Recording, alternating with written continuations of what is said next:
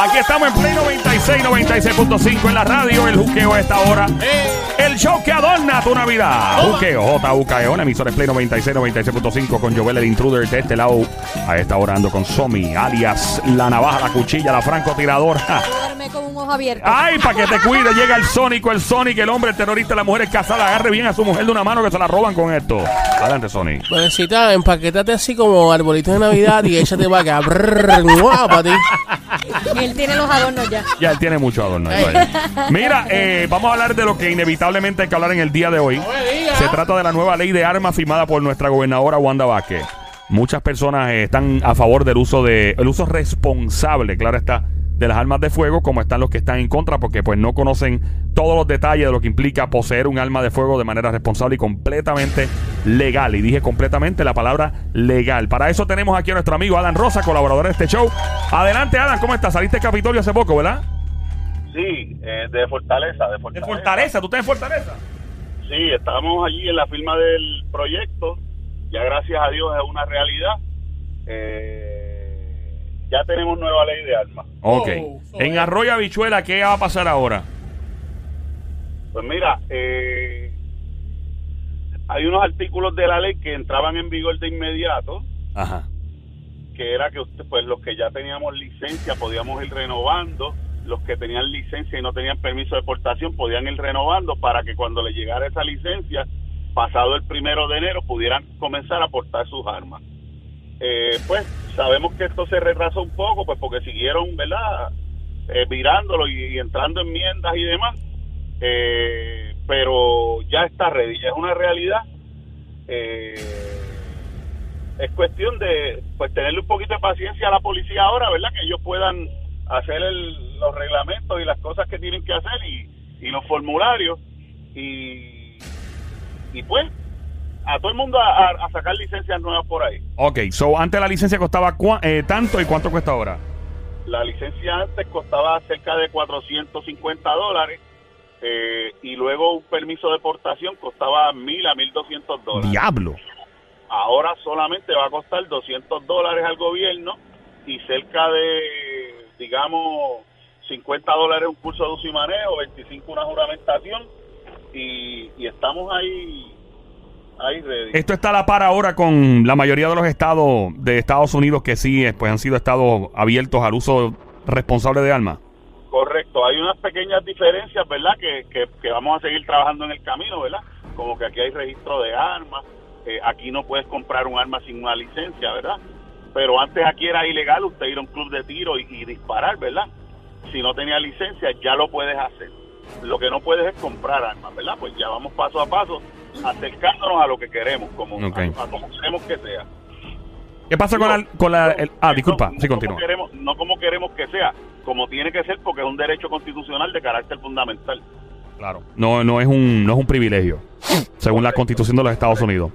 Correcto. Ok, eh, ¿qué pasa con la ley de Castillo? Lo que se llama Castle Law en los Estados Unidos, donde pues una persona...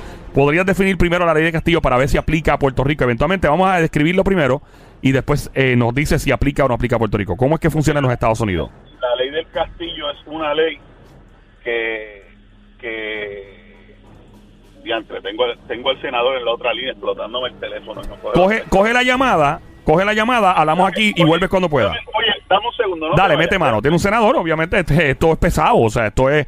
Eh, vamos a hablar de. Del, eh, por si acaso acabas de prender la radio, estamos hablando de, de la nueva ley de armas firmada por nuestro por nuestra gobernadora Wanda Vázquez. En línea telefónica tenemos, y usualmente viene al estudio, pero no podía porque estaba en la fortaleza literalmente. Y. Bueno, Ah, ¿Volviste, Adam? Estoy aquí. Yo, Ah, ok, cuéntanos. Adelante. Tengo, te tengo una sorpresa en los próximos 15 segundos, ¿ok? Ah, wow, me encanta. 15 segundos. No es que espera Navidad, dime. Este, mira, estoy en mi carro y se está montando en mi carro el senador Nelson Vidal Cruz Santiago, que es el autor de la ley de armas ¿What? de Puerto Rico. Exclusivo, Wow. exclusivo. Wow, ok. Wow. Tenemos aquí y puedes hablar con él ahora. Obviamente vamos a contestarte primero la pregunta que me haces de la ley del castillo. Claro. La ley del castillo es una ley que te garantiza el derecho a defenderte, ¿verdad? Eh, y en tu auto, en tu casa, ¿verdad? Eh, en tu lugar de trabajo. Ya eso entró en Puerto Rico. Eso es parte del del Código Penal de Puerto Rico. Ok. ¿ok? Eso fue una enmienda que hizo el, el presidente del Senado, Tomás Rivera Chat, en el proyecto 39 del 2019 y ya entró en vigor, ¿verdad? Ya tenemos ley del castillo. Eh, pues a- a- ahora en tu casa, en tu lugar de negocio, en tu medio de transporte, tú te puedes defender y la presunción de que de que tú te defendiste es lo primero. El Estado ahora tiene que comprobar que tú no te defendiste, que fue que tú cometiste un crimen, ¿ves? Eso es un gran avance. A eso a eso le faltaba la ley de armas y ya la ley de armas está aprobada. Quiere decir ahora que la persona que esté haciendo mal uso de armas, asaltando por ahí, ahora sepa que lo van a recibir caliente donde quiera que se meta. Ok, so, Que vayan a estudiar, que hagan otra cosa, pero ahí no van a estar bien, ¿ok? técnicamente, o, o sea, la persona ahora, pues, tiene, las personas tienen más derecho a defenderse de una manera, ¿verdad? Este, más, ¿cómo podríamos decirle? Con mucha responsabilidad dentro de sus hogares o de su negocio, ¿no? Más, ok. Correcto. Es- Esto no le da el derecho a una persona simplemente abrir fuego en su casa. O sea, ¿cómo trabaja eso? Tú, si ves a alguien que entra a tu casa sin estar armado, por ejemplo, y entra la persona y le encontraste a las dos y media de la mañana eh, robándote el televisor, ¿qué aplica en ese caso? Mira, eh, esto no es una licencia para matar, como tú dices. Pero oye, si yo no te invité a mi casa a las 2 de la mañana, aquello no es una cafetería, aquello no es un, lo que era un 7-Eleven. ¿Te acuerdas de los 7-Eleven? Claro, claro. Allí Ay. tú no vas a tomarle un big gulp, allí tú vas a hacer un daño y yo te voy a recibir caliente, ¿verdad? Eh, obviamente, pues tienes que defenderte como es. Si la persona está en el piso, no lo puedes rematar porque ya eso es otra cosa, ¿verdad? Pero sí te puedes defender y puedes contar con que el, la- el peso de la prueba está sobre tu lado. Eh, Play, Play 96. Wow. Eh, Y tengo una pregunta. Adelante, brother. Este, ¿Esto comienza desde cuándo? ¿Desde ya o esto comienza en enero? Bueno, hay unos artículos que comienzan ahora, eh, que es para que los que tenemos licencia podamos renovar. Pero los que no tienen licencia, los que van a hacer una licencia nueva, Nueva. tienen que esperar luego del 2 o 3 de enero, el día que abra el cuartel, después del receso de, de Año Nuevo. Ok, tiene que esperar el año que viene entonces. Ok. Eh, entonces, Adam eh, es experto en uso y manejo de armas de fuego. Estaba en la fortaleza durante el día de hoy siendo testigo de la nueva ley de armas siendo firmada por la gobernadora de Puerto Rico, Wanda Vázquez. Aquí estamos en el juqueo. Este es el show siempre trending. El juqueo JUKEO. La emisora es Play 96, 96.5. Y Adam Rosa anda con el senador una vez más. Por favor, introdúcelo, eh, Adam, para que el público esté pendiente. Correcto, mira, este es el senador Nelson Vidal Cruz Santiago, él es, él es eh, senador por el distrito de Ponce y es la persona que una vez conocimos allá en, en una cacería y nos dijo, yo, él era vigilante, él era oficial, ¿verdad?, de orden público, vigilante de recursos naturales y dijo, yo voy a ser senador a partir de enero y yo voy a hacer una nueva ley de armas. Todo el mundo lo batió, todo el mundo decía que no, todo el mundo decía que no se podía y hoy se demostró que sí se podía. Y Wow. lo tengo aquí lo mío para que ustedes hablen con él. Mano, super gra- gracias, Adam. Este, vamos a hablar con el senador entonces por ahí. Saludos, senador, ¿cómo está? Este es Joel, el intruder. Vaya. Saludos, saludos, Joel. Senador, todo bien, uno de mis pueblos favoritos, Ponce. Ahí me pasaba en la justa metido jangueando. Heavy. Yo yo portabas bien. me Muy bien, muy bien. Yo he portado bien, senador. No haga- mira, hagan una ley para que las justas se hagan por lo menos cuatro veces al año. Eso sería un palo. Después de las 12 se pon- Después de las 12 se ponía un poco inquieto, pero ya está bien. Ah, Exacto. Ave María, como me conocen. Senador, gracias por estar con nosotros aquí. Eh, básicamente, usted fue quien promovió que esta ley eh, se llevara a cabo y se convirtiera en una realidad en Puerto Rico. Eh, en efecto, sí, eh, desde que era candidato a- al Senado me propuse lograr este objetivo que hoy se convierte en ley. Esto es una ley que es para los buenos, no es para los malos, y aquellos malos que quieran utilizar un arma de fuego de manera ilegal sepan que la ley es más rigurosa, mucho más fuerte de la que teníamos hasta esta mañana, donde eh, aquel que violente la ley no tiene derecho a ningún tipo de probatoria, ningún tipo de programa de desvío, hasta tanto, luego de un debido proceso de ley, ¿verdad? Y si está convicto, eh, cumpla un 75% de las penas, eh, o más bien de la pena impuesta, eh, lo que evidencia que entonces podrá entonces aspirar a la Junta de Mercado Palabra y ahí entonces poder si- ver si puede bonificar a los diferentes programas que tiene la Junta. Así que la hace más rigurosa y eh, nosotros eh, esperamos y descansamos en el hecho de que lo piensen dos veces antes de utilizar un arma de fuego ilegal para cometer delitos y violentar la ley. Esto es una ley, como te dije, para los buenos y lo más importante de todo es que va, baja los costos. A pesar de que baja los costos, es una ley que tiene un proceso de filtro, lo que le llaman los compañeros el background check, donde la persona va a ser eh, investigado a través de estas plataformas federales y locales y corroborar la identidad de esa persona. Un elemento adicional que esta ley tiene es que en el pasado toda persona que tenía licencia de arma era después que iba a un polígono a practicar y a tener el arma de fuego. Ahora, como parte de los requisitos, tienen que adiestrarse primero, prepararse y nosotros como gobierno asegurarnos, como gobierno, ¿verdad?, de que esa persona se preparó, se adiestró y está capacitado para tener ese curso de, o más bien esa arma de fuego, porque es el almero o el instructor, como el caso de Adán, que es instructor también, tiene la responsabilidad de hacer un curso, tanto teórico como práctico, eh, para que esa persona se pueda adiestrar antes de tener la licencia. O sea que usted cuando vaya al cuartel va a estar debidamente preparado, debidamente adiestrado, cosa que en el pasado no ocurría. ¿Hay, eh, ¿Hay alguna restricción adicional? He escuchado, por ejemplo, de la venta de, municiones al año, creo que va a estar contabilizada, o creo que si excede 20 mil dólares, algo así. O sea, ¿hay, ¿qué otras restricciones hay? No, no se, no se limita el, el derecho, porque ¿verdad? limitar el derecho, es, eh, o sea, limitar las municiones es limitar el derecho.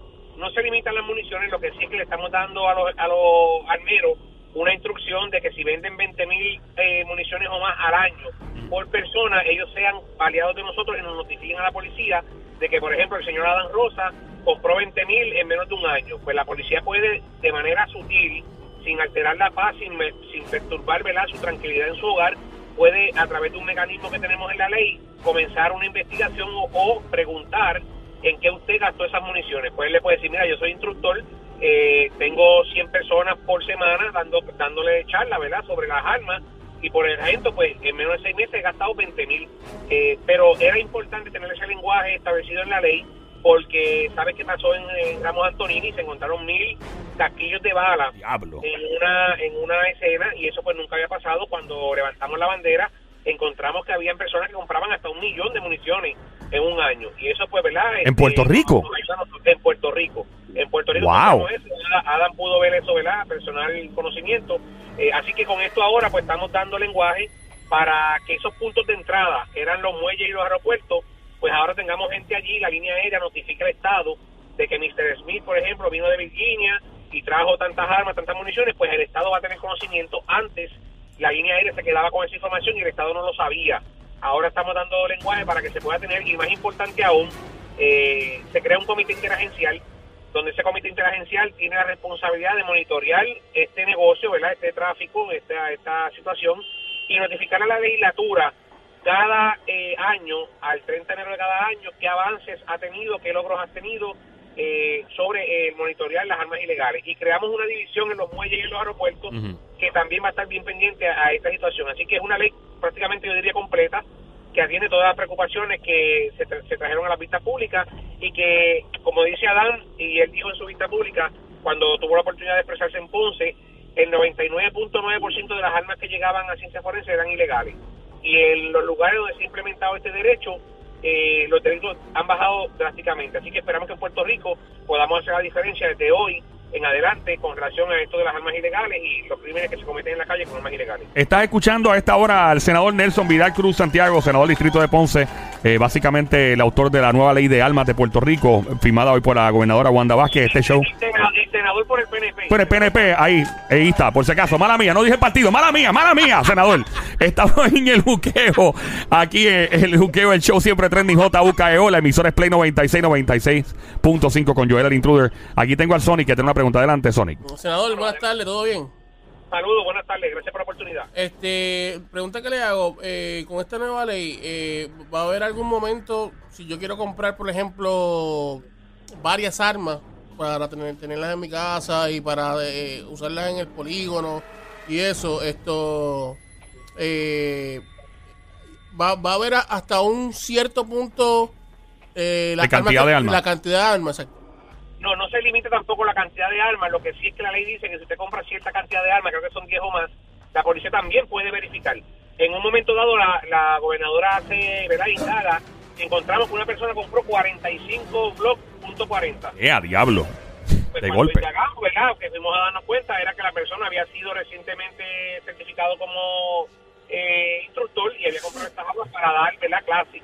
Eh, si en el pasado hubiésemos tenido ese lenguaje, pues no hubiésemos podido averiguar, averiguar ¿verdad? quién era esa persona. Así que eh, tú puedes comprar las armas que tú quieras eh, ese es un derecho que tú tienes, una propiedad, eso es como, si tú compraras 40 celulares o 40 cajos o 40 televisores, ¿verdad? Eso, es una propiedad tuya. Y es bien importante que la gente sepa que en el pasado, lo vimos con Juan Santín, de Cale San Juan, lo vimos también con eh, el hijo de Raúl Maldonado, que la policía eh, tenía o filtró, ¿verdad?, a la prensa las, las armas que tenían esos ciudadanos. Oh, wow. En esta ocasión, si quieren saber cuántas armas tiene el intruder en la casa, tienen que ir donde un juez, donde un fiscal, y decirle, mire fiscal, este, este señor que trabaja en la radio, estamos haciendo una investigación para él, y entonces tiene que convencer al fiscal y al juez de que te dé una orden para saber cuántas armas tiene el intruder en la casa. Ah. Eso es una propiedad tuya, eso, eso supone, ¿verdad?, que nadie sepa. eh, y si quieren saber, pues entonces tiene la policía que levantar un expediente con el debido proceso de ley, porque eso es una propiedad. Eso es como si usted fuera un celular, fuera un carro, fuera Claro. Televisor, ¿verdad? Una prenda que usted tenga, eso es una propiedad suya. Y a nadie le importa cuántas armas usted tiene en su casa. Sí, hay un derecho a la privacidad en ese aspecto también, porque eh, y más cuando son figuras, cuando digo cualquier ser humano, cualquier individuo, obviamente, pero cuando son figuras también públicas, pues la cosa toma otro color en, en cierto modo. Eh, que le iba a preguntar, ¿cuántas armas puede portar una persona eh, que haya comprado armas completamente legales y tenga la licencia? ¿Cuántas armas puede tener encima o en su carro, como sea? No sé, ¿cómo trabaja eso? Una cargada, una cargada, Una. puedes tener otras en el baúl descargadas. Correcto. Las que tú quieres en el baúl descargadas. Si es Adán, pues Adán tiene como cinco aquí en el Pero, o- Hombre, y- duerme con armas. con- Pero, o sea, Adam tiene, o sea, tú puedes tener una cargada encima en tu cuerpo, las otras en el carro eh, descargadas en el baúl. Cargadas en el estuche. Correcto. Puedes, puedes portar, puedes portar solamente una. Pero, Ok. pero pudieras transportar todas las que tú quieres. Ok. Este caso me dicen que Adam tiene el tren urbano básicamente para él solo. Un fósforo No aquí, vacile, no vacile. prende un fósforo aquí, prende un fósforo en el baúl de cajo, está el tiro botado para Ay, Virgen. ¿Alguna otra pregunta eh, que se me ocurra y se te ocurra, Sony? Porque, verdad, son tantas las dudas que tenemos. Estamos con Adam Rosa, experto en uso y manejo del- de armas de fuego en Puerto Rico. Eh, y también el, el amigo senador Nelson Vidal Cruz Santiago, senador distrito de Ponce por el Partido Nuevo Progresista, autor de, pues, de esta nueva ley eh, de armas que firmó hoy la gobernadora de Puerto Rico. eh, Wanda Vázquez. Eh, la otra pregunta es la siguiente, y es que mucha gente obviamente dice, pues esto se va a volver ahora el Wild Wild West, el viejo este, y la gente se va a volver loca. Eh, obviamente, o sea, siempre existe ese miedo. Más, por ejemplo, con lo que pasó en estos días en Jersey City, que fue ayer, que esas armas no se saben, todavía no se sabe la procedencia de esas armas. Eso todavía no, no lo ha dicho las autoridades ni lo han revelado. Pero aún así, hay estudios, ustedes desde el punto de vista político, antes de tomar esta gran decisión, pues una decisión bien importante en Puerto Rico, hay estudios que confirman que eh, cuando más las personas tienen algún tipo de verdad de uso y eh, portación de armas, en este caso completamente legal, el crimen se reduce, sí o no. Pues mira, eso es eso es evidencia, eso eso ha sido probado, la ciudad de Kennesaw o el condado de Kennesaw en Georgia es el mejor ejemplo, ¿verdad? Eh, y te contesto esta pregunta porque yo soy apasionado con esto y yo sí sé que esto es así. Eh, Puerto Rico, yo quisiera que se convirtiera en el viejo oeste. ¿Perdón? Yo quisiera que Puerto Rico se convirtiera en el viejo oeste. Adam, ¿cómo es eso? No me asuste, ¿qué es eso? ¿Cómo es que el viejo este? Oye, en el viejo este se entraban a tiros, pero era entre dos personas y eran a duelo entre esos dos que tenían una situación. Ah, ok, como en las películas, ok, sí. Aquí en Puerto Rico te cogen un AK-47 full y te la vacían para donde quiera que haya gente, no importa, y, y que maten al que tengan que matar. Aquí- En el viejo este había respeto y en Puerto Rico no hay respeto ni por la vida ni por la propiedad, ¿ok? En el viejo este yo quisiera, yo quisiera, y si no, siéntate y mira una película del viejo este para que tú veas que había respeto. Allí los bandidos, sí, eran bandidos, pero pero ellos hacían su, sus cosas a su manera y cuando tenían que enfrentarse en duelo eran de persona a persona y ahí nadie se metía. ¿No prefieres eso tú a lo que pasó en Ramos Antonini, a lo que pasó allí en Isla Verde, en, en Socu, a todas esas cositas que hemos visto que no debieran pasar, hermano, pero lamentablemente son una realidad, ¿verdad? Pues yo yo yo preferiría el viejo este, este Joelo. All right. Eh, gracias de verdad, Adam, por tu tiempo. Y, pues, yo sé que es un día bien ocupado. ¿Tienes una pregunta, Sí, Sónico? sí, sí. Este, tengo una pregunta. Ahora con esto, ¿verdad? Con esta nueva ley y eso.